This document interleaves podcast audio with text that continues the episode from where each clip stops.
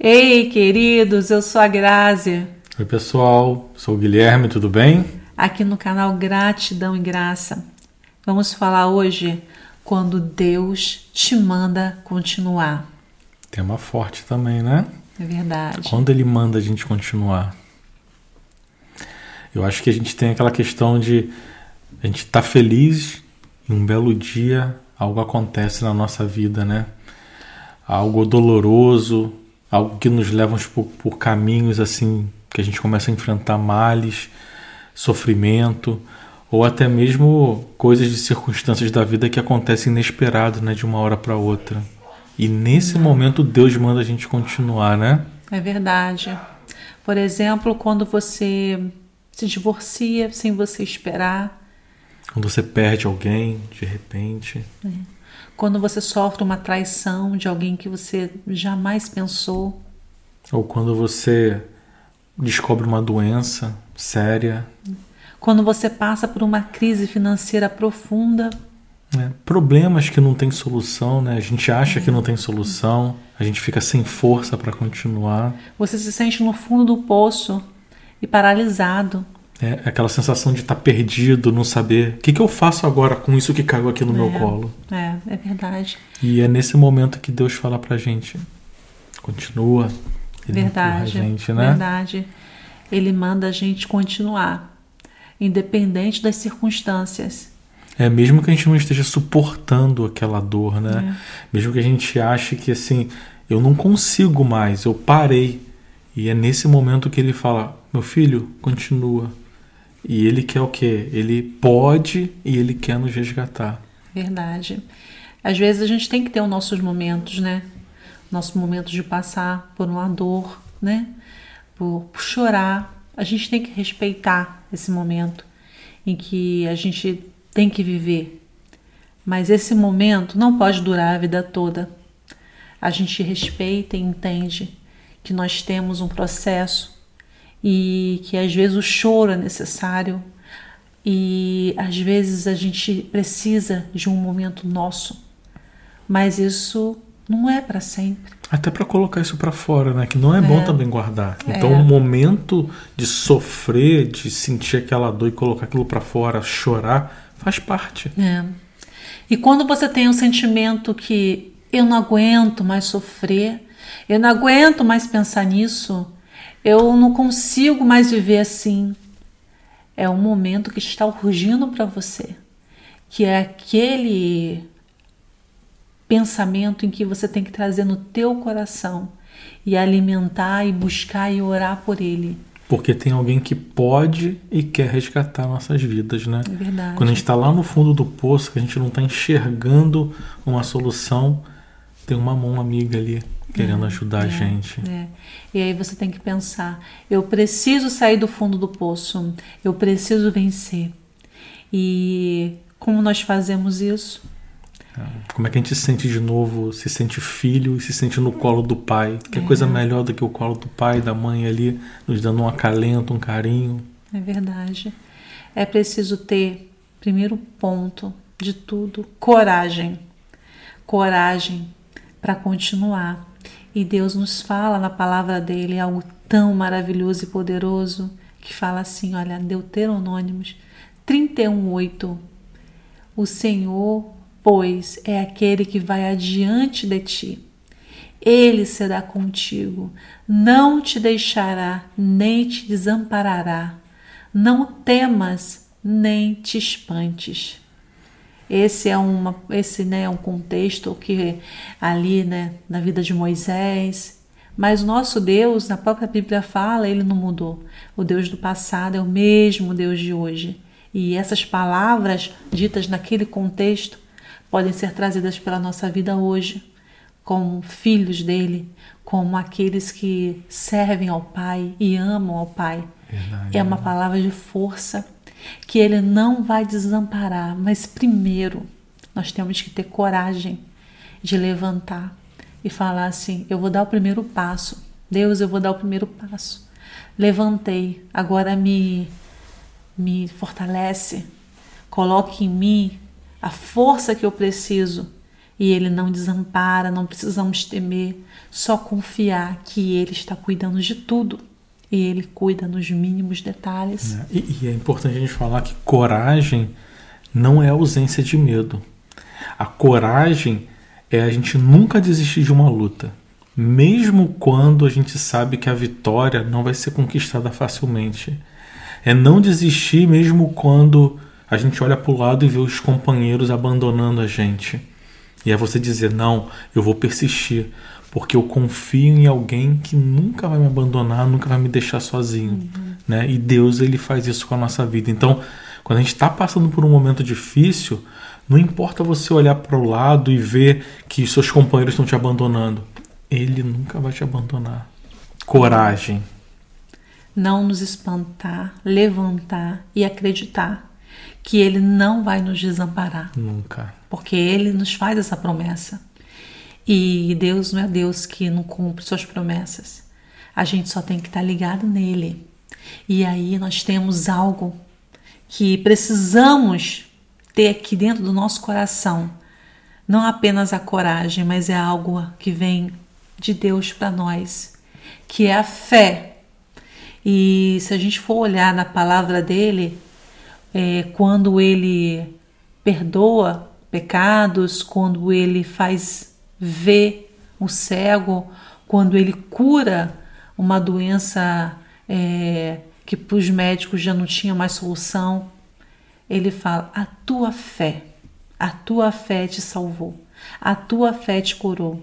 Por exemplo, lá em Lucas 5:20, e vendo ele a fé deles, disse-lhe: Homem, os teus pecados te são perdoados. E em Marcos 10, 52, e Jesus lhe disse: Vai, a tua fé te salvou. E logo viu e seguiu a Jesus no caminho, quer dizer, ele restituiu né, a visão né, de um cego. E Jesus, voltando e vendo-a, disse: Tem bom ânimo, a tua, a tua fé te salvou. E imediatamente a mulher ficou, ficou sã lá em Mateus 9, 22. Então a fé é algo essencial e fundamental para que Deus possa agir, o querer dele, a vontade dele através de nós. Porque a coragem por si só é vã se a gente não tiver a fé, que é acreditar que Deus pode fazer por nós, que Ele pode sarar, que Ele pode restituir a visão, que Ele pode mudar a sua circunstância, que Ele pode perdoar os seus pecados. Porque uma circunstância que a gente não falou aí na introdução do vídeo, que é muito comum hoje, é, é a gente viver uma situação de que a gente não consegue se perdoar. E a gente é, tira toda a nossa é, credencial de filho, porque a gente acha que magoou o pai. E nesse sentimento de que eu magoei o pai, ele não vai querer mais estar comigo, ele não vai querer cuidar mais de mim. A gente se sente abandonado, né? Se sente abandonado por algo que a gente fez e que a gente sabe que a gente infligiu as ordens do pai. Mas nesse momento, eu estou aqui, o Guilherme está aqui, né, sobre a né, direção de Deus para te dizer que Ele é um Deus que perdoa pecados.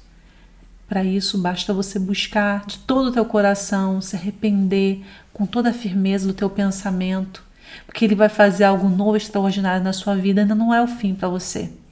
Vem com a gente e a gente vai falar algo para você mais poderoso do que qualquer pensamento que você possa ter acerca de você, que é Deus pode te libertar, mas você precisa dar o primeiro passo. É, a gente precisa, né? Deus ele pede para a gente dar esse primeiro passo. A gente já falou de fé e fé é acreditar naquilo que a gente não consegue ver, como o vento. Eu não vejo o vento, mas eu sinto. Então, dar esse primeiro passo é, ok, eu acredito, e agora eu vou dar o primeiro passo que é o que? Eu entrego a minha vida para Deus. Eu creio que esses males que eu estou passando não são maiores do que o meu Deus. E eu posso vencer. Essas falhas, esses problemas, eles não vão me desviar do caminho de Cristo. Então, fé e dar esse primeiro passo, você não está sozinho. Mesmo que você esteja se sentindo lá no fundo do poço, dando esse primeiro passo de fé, você vai sentir aquela mão amiga ali te resgatando, te ajudando, te dizendo: Filho, você não está sozinho, eu estou com você e eu quero tirar você dessa. Então você começa a caminhar com Jesus, você começa a caminhar com Deus e começa a sentir a presença dele na sua vida e o fundo do poço vai se afastando de você, você vai se reerguendo e se sentindo forte, se sentindo firme, não porque a gente se enche de, a gente é forte por nós mesmos, né? Mas porque Deus ele vai dando essa força para a gente, ele vai mostrando que a gente não está sozinho e ele vai nos pegando, se necessário, inclusive no colo, nos carregando até a gente estar tá pronto para caminhar com as nossas próprias pernas. É. Mas é necessário que a gente procure andar segundo os preceitos dele porque em Salmo 119, 45 nos fala assim: Eu andarei em liberdade, pois busco os teus preceitos. Buscar os preceitos de Deus, viver uma vida com Deus, em comunhão com Ele, é fundamental para que a gente viva em liberdade, para que a gente exerça a nossa fé e para cada dia Ele acrescente a coragem para que a gente consiga prosseguir, mesmo quando as circunstâncias nos falem que não. São contrárias, né? São contrárias. É... E um ponto fundamental em toda a mensagem que a gente traz aqui, ser grato.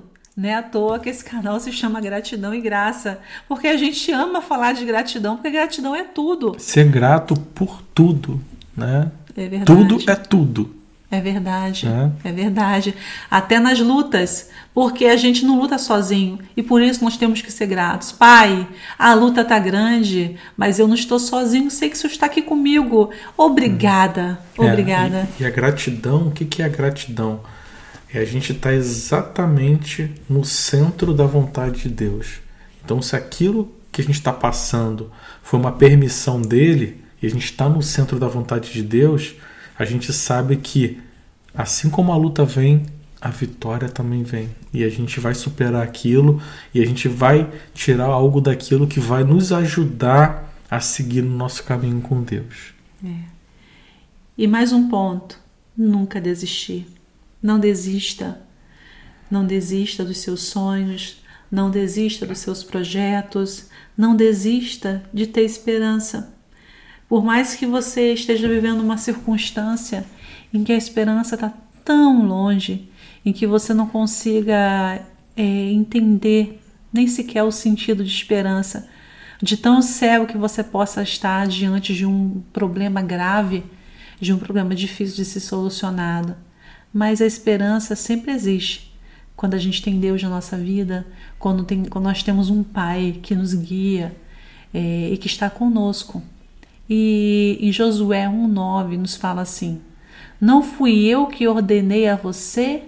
Seja forte, corajoso, não se apavore nem desanime, pois o Senhor, seu Deus, estará com você por onde você andar.